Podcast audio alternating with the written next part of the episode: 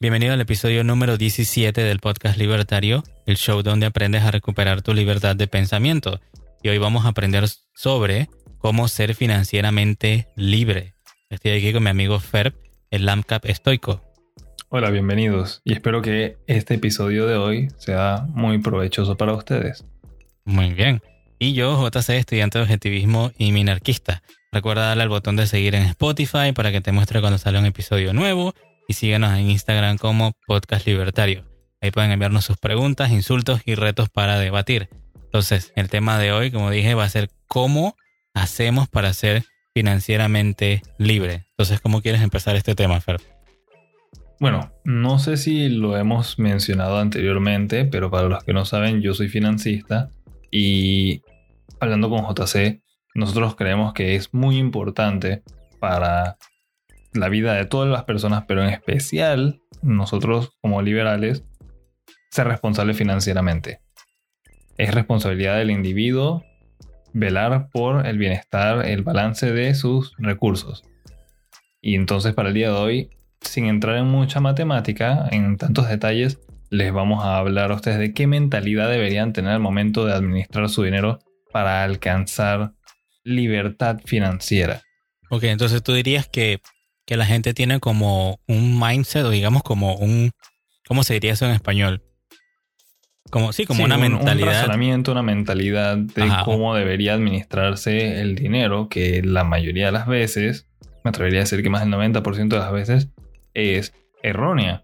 Y eso lo vemos cuando yo estaba terminando la universidad, hice estudios con un amigo y descubrimos que por lo menos para Panamá, gran parte de la población vive con deuda.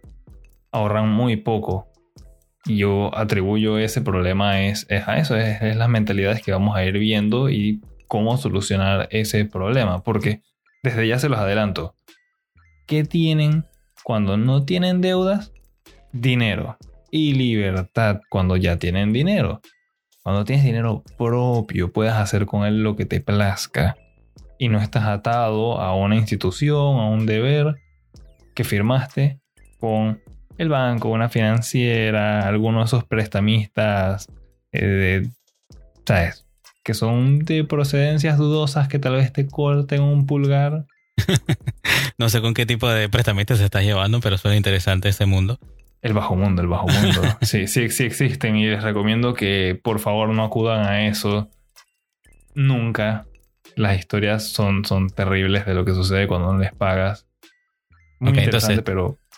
Digamos, digamos entonces que yo lo pondría como que hay dos mindsets. O sea, el mindset de la gente que solo busca gastar y gastar y crear deuda innecesaria y la persona que está tratando de evitar esas deudas innecesarias y trata de ahorrar todo lo que ingresa y trata de ver cómo puede poner ese dinero a trabajar, ¿no? ¿Tú estarías de acuerdo con eso?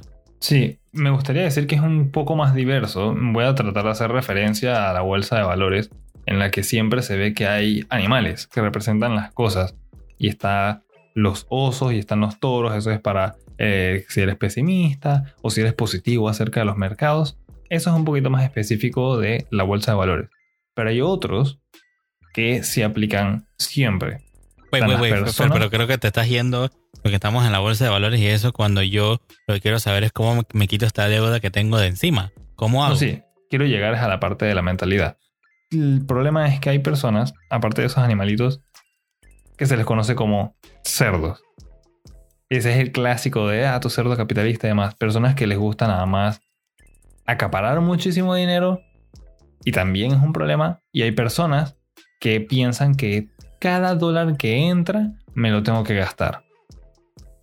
Que piensan que, eso se vive así, eso es parte del ser un adulto y trabajar es agarrar toda tu quincena o tu mensualidad del trabajo, tu salario, e ir y gastártelo por completo. Y después te das cuenta que no te alcanza, así que sacas una tarjeta en el banco porque te dijeron que ellos creían en ti, te apoyan y tú vas a poder con eso y empiezas a pasar la tarjeta. Y cuando menos te lo esperas, tienes una deuda de mil, dos mil, tres mil, cinco mil dólares o quién sabe cuánto más. ¿Y qué haces para pagarla? Entonces ahí ya eso cubre la parte de la mentalidad.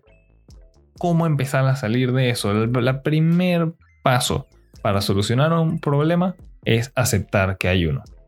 Y siempre que he hablado con amigos, amigas e incluso con otras personas un poco más distantes, no conocidos, el, el problema siempre es gasto en cosas que no me doy cuenta y no quiero aceptar que eso es un problema para mis finanzas personales.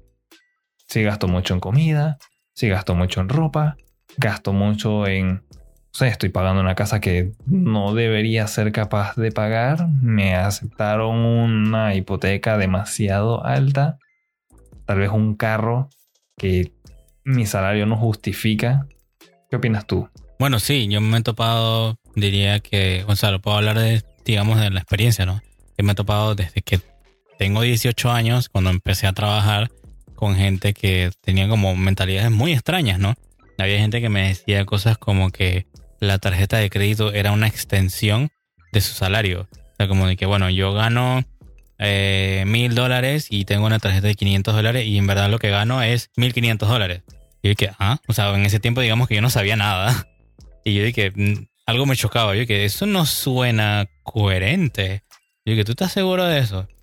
Y, o sea, que eran como, como que las personas se buscaban convencer a ellos mismos de siempre era buscarse una deuda en algo que parecía como trivial.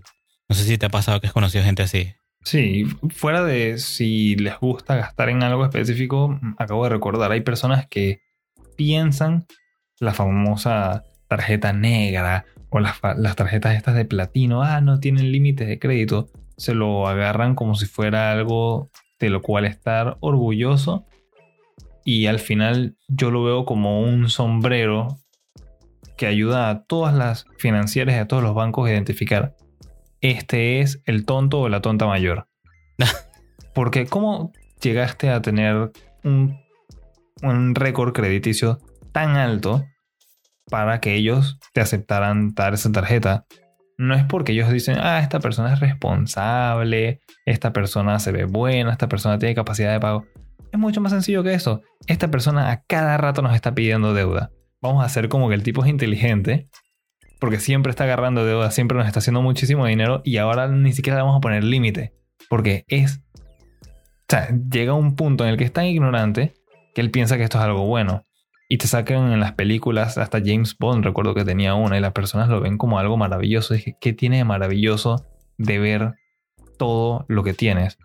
Tu carro no es tuyo, tu casa no es tuya, tu ropa no es tuya, hasta la comida la pagaste con dinero de otra persona y eventualmente se lo vas a deber. Eso no es manera de vivir.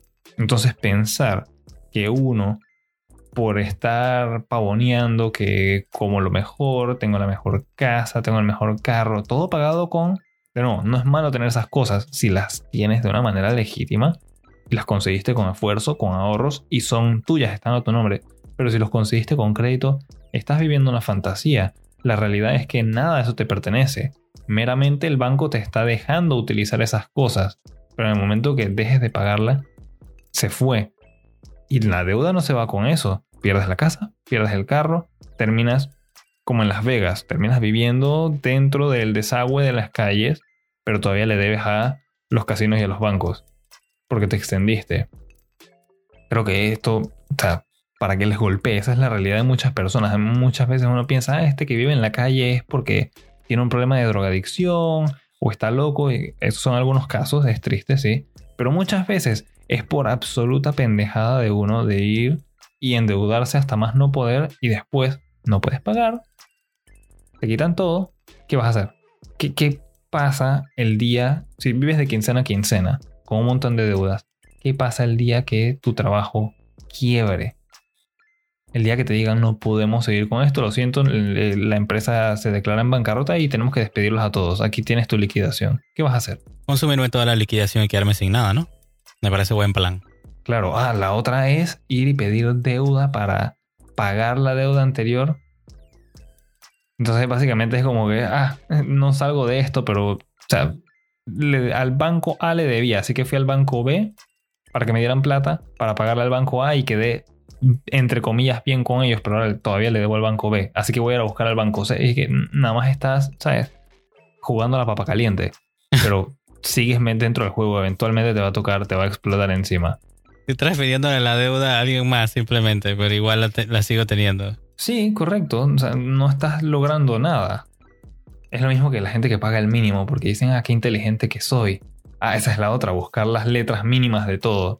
Yo pago la letra mínima del carro, la letra mínima de la tarjeta, de la casa, del seguro. Cuando vas a ver, o sea, los carros son bienes depreciantes. No quiero entrar en mucho detalle de esto en contabilidad, pero los carros a mí me, me encantan. Los vehículos a motor. Pero son bienes depreciantes. En contabilidad a los cuatro años, ellos en libros valen cero. Y hay personas que van y consiguen préstamos 84 meses. O sea, 7 o incluso hay otras a 8 años pagando un auto con intereses y todo. Estás pagando más que cualquier otra persona cuando sacas la cuenta. Después de todos esos años de hacer pequeñas, entre comillas, pequeñas letritas y pequeños intereses, se acumula. Tu vehículo vale 0 dólares. O cero de la moneda que utilices en tu país. Pero tú sigues pagándola. Y te crees muy inteligente porque, ah, cada mes pago bien poquito. Presta un montón de dinero. Regresando a lo que dije al principio. ¿Qué tienes cuando no tienes deuda? Tienes dinero real, tienes libertad, no le debes a nadie. Cuando tengas un carro propio, si lo haces de manera responsable, ya es tuyo. Hay que dejar de pensar que las apariencias importan. A nadie le importa cómo tú te vistas. O sea, mientras no parezcas eh, el guasón o algo, supongo. Pero incluso eso es cool. Así que creo que no es muy buen ejemplo. A nadie le interesa dónde vives. A nadie le interesa el carro que tienes. A nadie le interesa cómo manejas. Eh, nadie le interesa lo que comes. A lo único que le debería importar eso es a ti mismo o a ti misma también. Ese es el asunto. Los hombres con los que he trabajado tratando de administrar las finanzas tienden a ser bien adversos a las ayudas y hacer como que se las saben todas. Ah, yo me encargo, pues yo sé de esto, sencillo. A mí me enseñaron matemática en la universidad, no terminan resolviendo nada. Y las mujeres lo aceptan en su mayoría y después me dicen, pero no tengo ganas de solucionarlo porque me hace feliz. Es que te hace feliz estar en deuda para que, o sea, con todo respeto, para que buscaste de ayuda profesional si no vamos a solucionarlo. Tienes que aceptar que hay un problema. Y lo más gracioso es que muchas de las situaciones ni siquiera tienen que dar por alto un vicio ¿Te gusta mucho salir a comer? Muchas veces nada más tienes que dejar de salir tan seguido. Sales una vez a la semana a comer. No siete. Cocina en tu casa. Aprende algún skill productivo. Aprende a hacer tus finanzas, a llevar control de ellas. Son tu responsabilidad. Así como limpias de tu casa, deberías mantener ordenadas y limpias tus finanzas. Uno quiere darse la buena vida, pues lo vas a lograr cuando ya tengas todo en orden. Claro, pero eso, lo que estás hablando, me, yo siento que, pienso que es referencia al episodio anterior, eh, bueno, uno de los episodios que hablamos anteriormente sobre el estoicismo. Creo que siempre vamos a hacer referencia al estoicismo. Tomar control de tu vida. O sea, la libertad que tienes de control, de tener tu vida y controlarla al mismo tiempo y la responsabilidad que conlleva eso.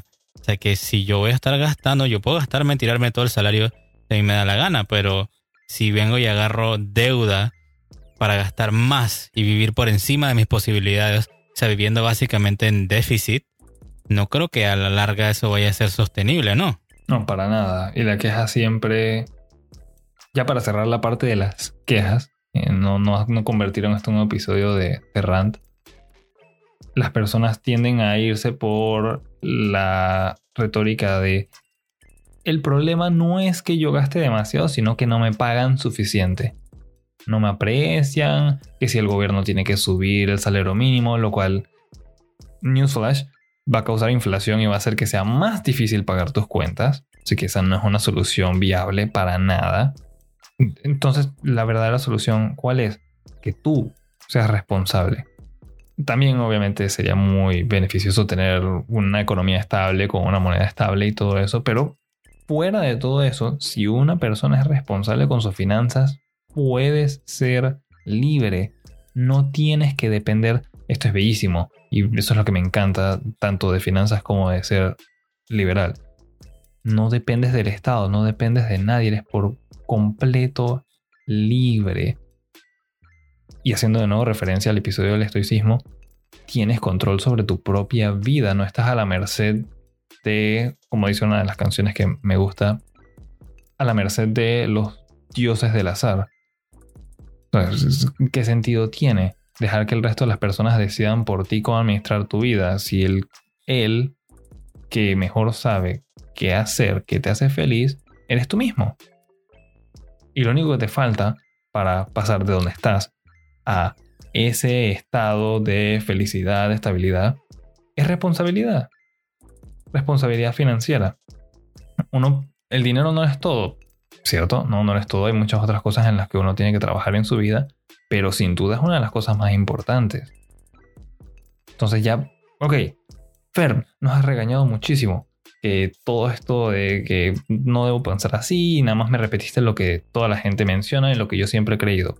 Perfecto ya aceptamos que hay un problema. ¿Cómo empezamos a resolverlo? Hay que tener en cuenta un montón de factores, pero los tres principales es, tienes gastos fijos que tienes que pagar, tu casa, tu agua, teléfono, comida, etcétera, etcétera. Son imprescindibles. Vives con eso, los necesitas. Sé que son prioridad, es lo primero que vas a pagar. Trata de si puedes, ahorrar en algunos de ellos. Luego está los gastos de un estilo de vida. Eso es, sales a comer, sales al cine, a pasear, a hacer actividades extracurriculares, entretenimiento, etcétera, etcétera, un bar, lo que tú quieras. También es muy importante, te ayuda con tu salud mental. Nunca hemos mencionado que ser responsable financieramente es ser un aburrido que se queda en su casa y nunca sale, nunca comparte. Para nada. Adelante, hazlo, pero con responsabilidad. Te tomas una cerveza, un trago. Si te gusta la ropa, te compras un suéter, unos pantalones, un vestido, una cartera, lo que tú quieras. Pero con moderación.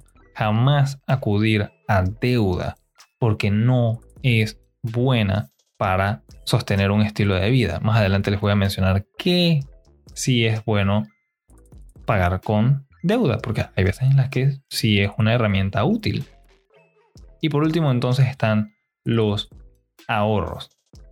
Deberían ser prioridad, pero no voy a exigirle a personas que están empezando a que se concentren solamente en ahorrar. Tienen que primero salir de sus deudas, que van en la primera categoría. Cuando están pagando su casa, cuando están pagando su carro, alguna deuda que tengan por ahí adicional, páguenla. Uno no puede empezar a ahorrar si tienes deuda. Es imposible. Debes algo. Sal de eso primero, resuelve ese problema y después puedes empezar a encargarte de mejorar tu propia vida, tus propias condiciones. Ok, ya, llegamos a la parte del ahorro. ¿Qué hacer con el ahorro? Pues ¿qué nos hace con el ahorro? Ya puedes empezar a tener metas para pagar la casa que tanto soñaste, comprar en efectivo el carro que tanto soñaste y así no pagas intereses. Es absurdo pagar intereses por un bien que se está depreciando. Tampoco vas a, ¿sabes? Pagar con deuda, ropa, eso también absurdo. Págala tú mismo. Puedes irte de viaje cuando ya tienes ahorros, todo lo que tú quieras. Cuando tienes dinero propio, nadie te va a decir qué hacer con ellos. El banco sí te va a poner límites en qué puedes usar la tarjeta de crédito y en qué no. Bueno, yo quería meter algo ahí, eh, un tema. Eh, porque, o sea, yo entiendo lo que tú estuviste hablando, ¿no? Del mindset, de lo que hay que tener, del control y todo lo demás. Pero eh, me pasaba mucho cuando yo escuchaba podcast y veía videos sobre ese tema, que yo, no sé, pensaba como que nunca veía como que aterrizaban en una solución, pues. Entonces yo lo que hice fue generar mi propia solución sea, yo tuve una vez una deuda de como 3 mil dólares en tarjetas de créditos. Sí, me la eché en tonterías, en salidas, en, en ir a comer afuera, o sea, en nada que valiera la pena o que tuviera, o sea, valor. Entonces, ¿qué pasaba? Y que bueno, pero ¿cómo hago? Lo que yo hice en mi mindset fue, primero tengo que conocer a dónde se me está yendo el dinero. Así que agarré y que bueno, ¿cuáles son, como tú dijiste, mis gastos fijos? Que yo gasto la luz, el agua, el internet, no sé qué, todo esto, y lo pongo en una hojita. ¿Qué, ¿qué me gusta hacer a mí? ¿Qué me hace feliz salir afuera? Que si comer comida china, que lo otro. Tomarme un café de repente o un té en algún lado. Entonces lo otro era, ¿cómo hago para sacar una parte de ese, de, ese, de mi ingreso para pagar ese error que había cometido, ¿no? Esa deuda que tenía. Entonces yo encontré, no sé, me imagino que tú lo, lo habrás escuchado, lo que es un plan de gastos. No es en sí un presupuesto porque pareciera que esa palabra está satanizada ya a estas alturas, en el que la gente escucha presupuesto es como el chupacabras. Si se acuerdan en el chupacabras, ya saben mi edad. Entonces, eh, ¿qué pasaba con el plan de gastos? O sea, para ponerle como un nombre nuevo, distinto, tú sabes, ¿no? Un nuevo mindset y todo esto, era dividir tu ingreso en 50%, 30% y 20%. ¿Qué significaba ese 50%? Todos tus gastos fijos todo lo que tú gastas en, para, para mantener tu casa o para lo que normal, o sea, el internet, el agua, la luz, por decir las utilidades de la casa, pues. Eso que es fijo siempre todos los meses, lo dividías. Si esos gastos fijos tuyos pasaban del 50% de tu ingreso, ya estás viviendo por encima de tus posibilidades. De que ya tienes que recortar algo. Si tenías el plan de HBO, de cable, con no sé qué, y resulta que nada más veías televisión Mm, dos, una hora por semana, no te conviene, así que lo quitabas. No, que tengo Netflix, pero nunca lo veo, lo quitas. O sea que vas cortando, cortando, cortando esas cosas que no te sirven para nada. Lo que yo hice fue que no veíamos el cable, no nos servía para nada y quedamos solamente con internet, porque en el internet básicamente lo vemos todo, ¿no? Y trabajamos con eso. Eh, otra cosa, moviéndonos entonces el 30%. Ese 30% le llamaba en lo que yo encontré como el fun money o el dinero divertido o el dinero para divertirse. ¿Qué era eso? Que el 30% de lo que te ingresaba lo utilizabas para salir, para comer, para no sé qué, pero una vez que se acababa, se acabó.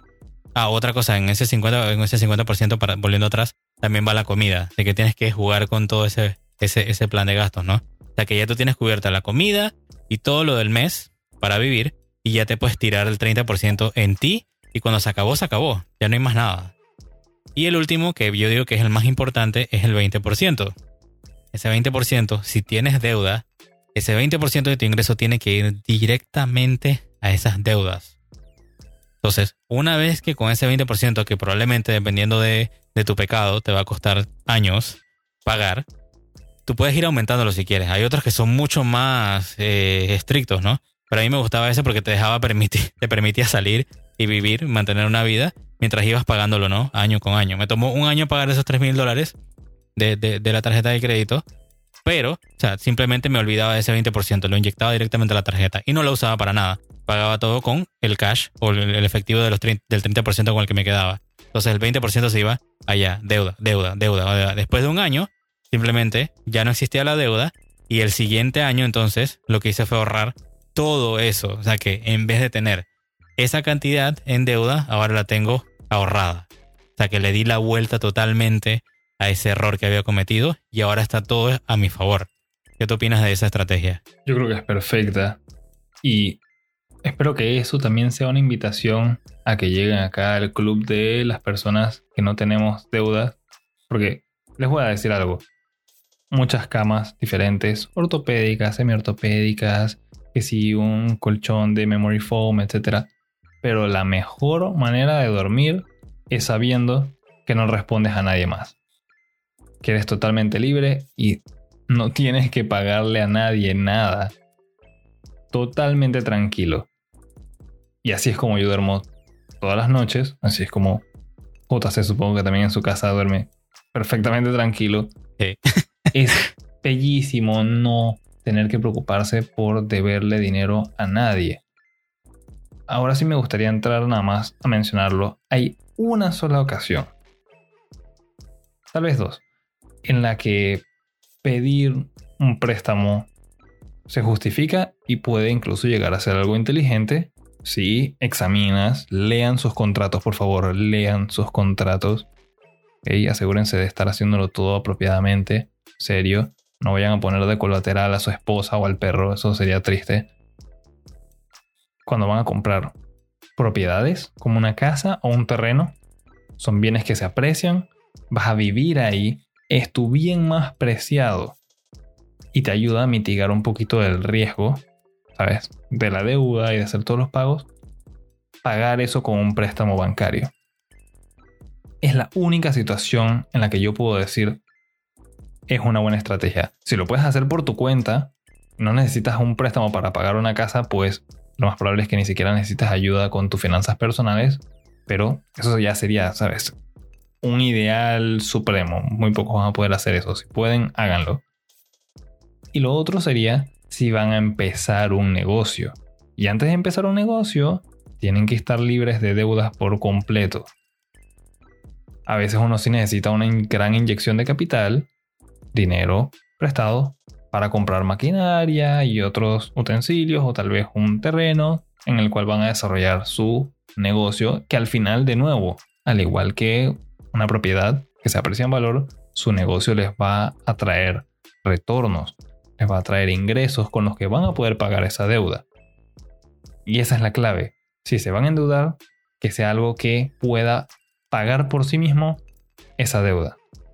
Algo provechoso. Una vez tengan eso claro, ya pueden empezar a diversificarse y pueden entrar al mundo de quieren invertir en criptomonedas, que suena como algo viejo, pero créanme, sigan muy vivas, pateantes, excelentes. Los invito a que se metan en eso. Quieren meterse en metales preciosos, acciones. Forex a veces lo toman como un scam, la mayoría de las veces lo es, así que tengan mucho cuidado con eso es real, muchas personas se tratan de aprovechar. Pero de nuevo, pueden arriesgar su propio dinero una vez que sea eso, su propio dinero. Jamás traten de empezar a invertir y agarrar riesgo con tarjetas de crédito. Eso es lo peor que pueden hacer. Conozco muchas personas que van y compran cripto o compran acciones con una tarjeta de crédito, en serio, con dinero prestado. ¿Cómo le vas a explicar eso al banco? estás básicamente apostando en, la bolsa de valores con, con dinero prestado. Es absurdo. Y no tener deudas, tener responsabilidad. Cuando ya tú puedes administrar tu dinero y sabes todo sobre lo que tienes control y todo está a tu nombre, eres un individuo libre. Hombres, ¿qué hay mejor que eso? Mujeres, no le tienen que responder a nadie, ni siquiera a, algunas que se enfurecen con ah, el patriarcado y tal, Pues, ¿qué te parece? Lléguense al lado libertario o el anarcocapitalista, wink wink, eh, no tienen que responderle a nadie, ustedes son sus propios jefes. Eh, no hay nada mejor que eso. Se quejan que, que si el Estado los oprime y todo. Adivina, cuando tienes control sobre tu dinero y sabes manejarte, no tienes que responderle, no dependes de él. Mujeres, se quejan de que si su esposo no les da lo que ustedes quieren, no les da dinero para comprarse la cartera o alguna otra cosa de esa naturaleza. O también quieren depender, no quieren depender del Estado, pues sean responsables, salgan de deuda, háganse cargo de sus propias vidas con sus propias manos y bienvenidos al mundo de las personas que somos libres de deuda. Sí, me parece genial. Eh. Yo soy testigo, testifico de que estar eh, libre de deudas es como básicamente quitarte un peso encima. O sea, eras el Atlas que tenías una deuda de esa gente que tiene 20 mil dólares en deudas de tarjetas de crédito, que yo no entiendo cómo se llega a eso, pero bueno. No, incluso hay gente que viaja con deudas, así me decían mis, unas amistades. Y que tú, ¿por qué no has viajado a no sé dónde? Y que simplemente pásalo por la tarjeta de crédito. yo, no, eso estás loco. O sea, ¿cómo yo voy a disfrutar? Jamás yo podría estar allá disfrutando tomando daiquiris en, en, un lugar o visitando un museo tranquilo si tengo ese monstruo de la deuda atrás mío en mi, cabeza pensando que cuando regrese a la realidad de mi país voy a estar endeudado por quién sabe cuánta cantidad de años. O sea, yo jamás podría hacer eso. Entonces, tanto mi esposa como yo lo que hacemos es ahorrar, o sea, tener ahorros y cambiar todo eso, o sea, tener la mentalidad de ahorrar. Y ahora que hemos ahorrado, que tenemos un fondo de emergencia, lo que hemos estado pensando es, bueno, ahora cómo yo agarro ese dinero y lo protejo de que el Estado no me lo quite, de que nadie me lo quite, de que los bancos no vayan a hacer que suceda alguna eh, estupidez, ¿en qué lo invierto? En metales preciosos, me compro moneditas de oro, me compro, no sé, algo con tal de protegerlo, ¿no? O sea que ahora mi preocupación es ver cómo protejo ese, eh, ese, ese dinero acumulado, ¿no? Ese ahorro, en qué lo invierto. Sí, las famosas paraísos fiscales que tanto, tanto nos tienen a nosotros Panamá en listas grises y demás. Y, hey, en verdad son por buenas razones. Nunca tratamos de hacerle mal a nadie, pero como al Estado no le gusta que no le des, ¿sabes? Su corte, su dinerito, van y te ponen una listita como que eres un niño malo. Claro, claro. O sea, al final después de todo esto que tú has contado, todo lo que nos has enseñado hoy, o sea, lo que yo más, o sea, lo que más me queda es el mindset, o sea, la mentalidad con la que tú te acercas a tus finanzas. O sea, tú tienes como que reconciliarte con tu capacidad productiva y con tu manejo del dinero. O sea, que tienes que, digamos, si como yo, que tuve ese error, tienes que saber cómo perdonarte. O sea, yo sé que suena cursi y todo eso para que no esté viendo, pero ahí tú tienes que perdonarte tú mismo. Nadie te va a venir a perdonar. Decir, hey, me la cagué, me equivoqué. Ahora tengo que ver cómo soluciono esto. Y siempre buscando cómo soluciono esto, cómo hago esto, cómo encuentro esto. O sea, un tip que te voy a dar, algo que yo siempre he utilizado toda la vida. Tienes que hacer tres preguntas si quieres solucionar algo. ¿Qué puedo hacer? ¿A quién le puedo preguntar? ¿Y qué puedo leer? esas tres cosas te van a llevar siempre a tratar de encontrar una solución. Ah, le puedo preguntar a Fer, bueno, de repente voy a ir a su consultoría y, bueno, y, le compro un servicio para que él me ayude. O bueno, Fer sacó un libro de finanzas personales, voy y se lo compro y me lo leo y eso me ayuda. Y para que leer, pues el blog del podcast libertario. Esas dos van a ser sus mejores fuentes para responsabilidad financiera, independencia, individualidad. Y lo, digo muy en serio, no vayan a caer en ese, ese chiste de algunas otras personas que, tengo que admitirlo, dentro de cada país hay muchos asesores que son muy buenos, asesoras también, pero la gran mayoría son son un chiste y no pasan de ahí. Te dicen que la solución a todos tus problemas es dejar de tomarte un batidito. no compres tantos café en Starbucks. No compres tantos cafecitos en Starbucks. ¿De verdad tú crees que tu problema de una deuda de 20 mil, 30 mil dólares son cafecitos de 5 dólares? ¿Cuántos de esos te tienes que tomar para llegar allá? Traten de utilizar la razón al momento de determinar cuál es el curso justo, apropiado de acción para solucionar sus problemas. Definitivamente. Bueno, ¿algo, ¿algo más que quieras agregar? ¿Un mensaje final o lo dejamos hasta ahí? Dejen de utilizar tarjetas de crédito. Eso no tiene razón de ser. De seguro algunos bancos me van a odiar por decir eso, pero hay otros servicios que los bancos pueden prestar para eso. La no, sería ideal no solamente hipotecas. Ya está muerto. Golpeando el caballo.